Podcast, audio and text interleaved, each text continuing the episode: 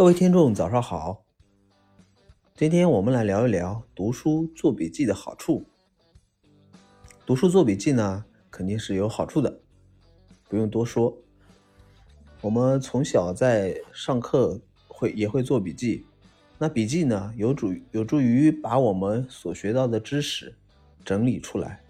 把我们想要记下来的知识点可以进行一个框架式的记录。方便我们在日后查询的时候呢，进行一个反反刍。我们都知道，牛在吃草的时候，它有一个动作叫反刍，它是大概一个什么过程呢？就是牛把草吃进去之后呢，它不会马上去把它消化掉，它会在牛的胃里面进行一个反复的咀嚼，不断咀嚼之后呢，才可以把草变成它身体的营养成分。正因为如此呢，牛肉呢是我们所说的牛肉里面最好吃的，而且它的那个营养成分也特别高。这就是因为牛在吃摄入这个东西的时候，把这个草消化的特别的细小，而且这个营养成分呢是完全吸收在我们自己的身上。那现实生活中呢，我们有些人也会在吃饭的过程中会有一些消化不良呀。或者胃身体不舒服的一种情况，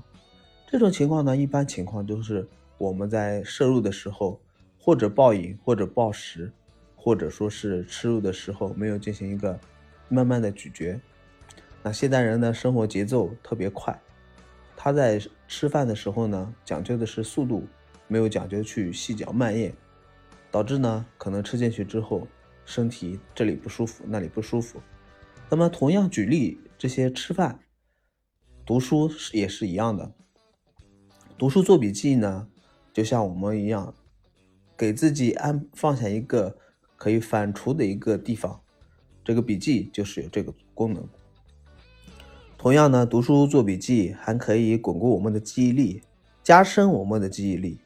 那艾宾浩斯的曲线呢，也会告诉大家说，经常不断不断的去呃回顾自己曾经的。一些记忆呢，可以加深自己的记忆力，让自己的记忆更稳妥、更更有那个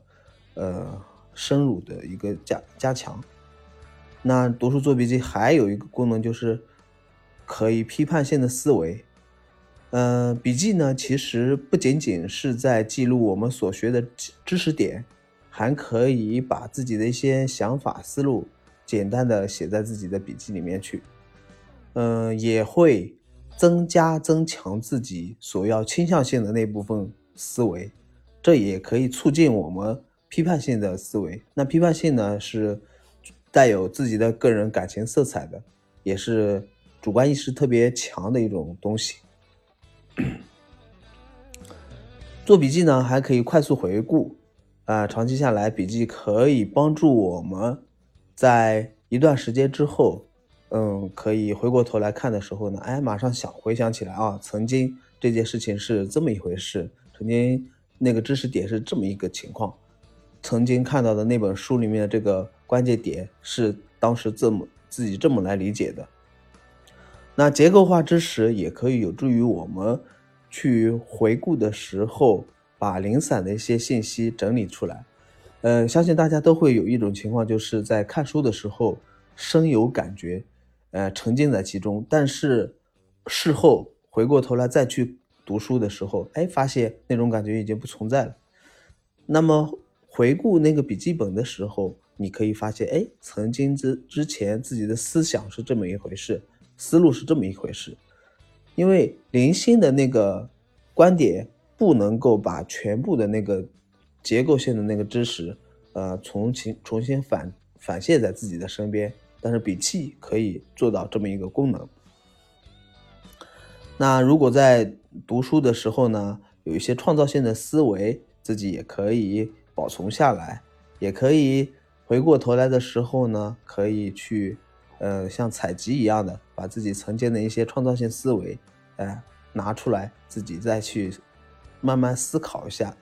也可以变成一个自己的个性化思学习的方式。那每个人的。笔记呢是不尽相同的，哎，我们发现有的小朋友、有的小伙伴他做的笔记特别的漂亮，特别的美观，呃，别人欣赏的时候是一种嗯，富有一番风趣的。但有的人呢，看到他的笔记写的比较潦草，哎，你会看就是说，哎，只有他自己能看得懂，别人都看不懂是什么意思。那这就是个性化学习的一种方式吧。那我不能评判说是，哎，张三的这种方式就是对的，第四这种方式就是对的，只有符合自己的学习方式的，没有所谓的对错。感谢大家的收听，也希望今天的分享能够给大家带来一些思考和帮助。呃，我们下期再见，拜拜。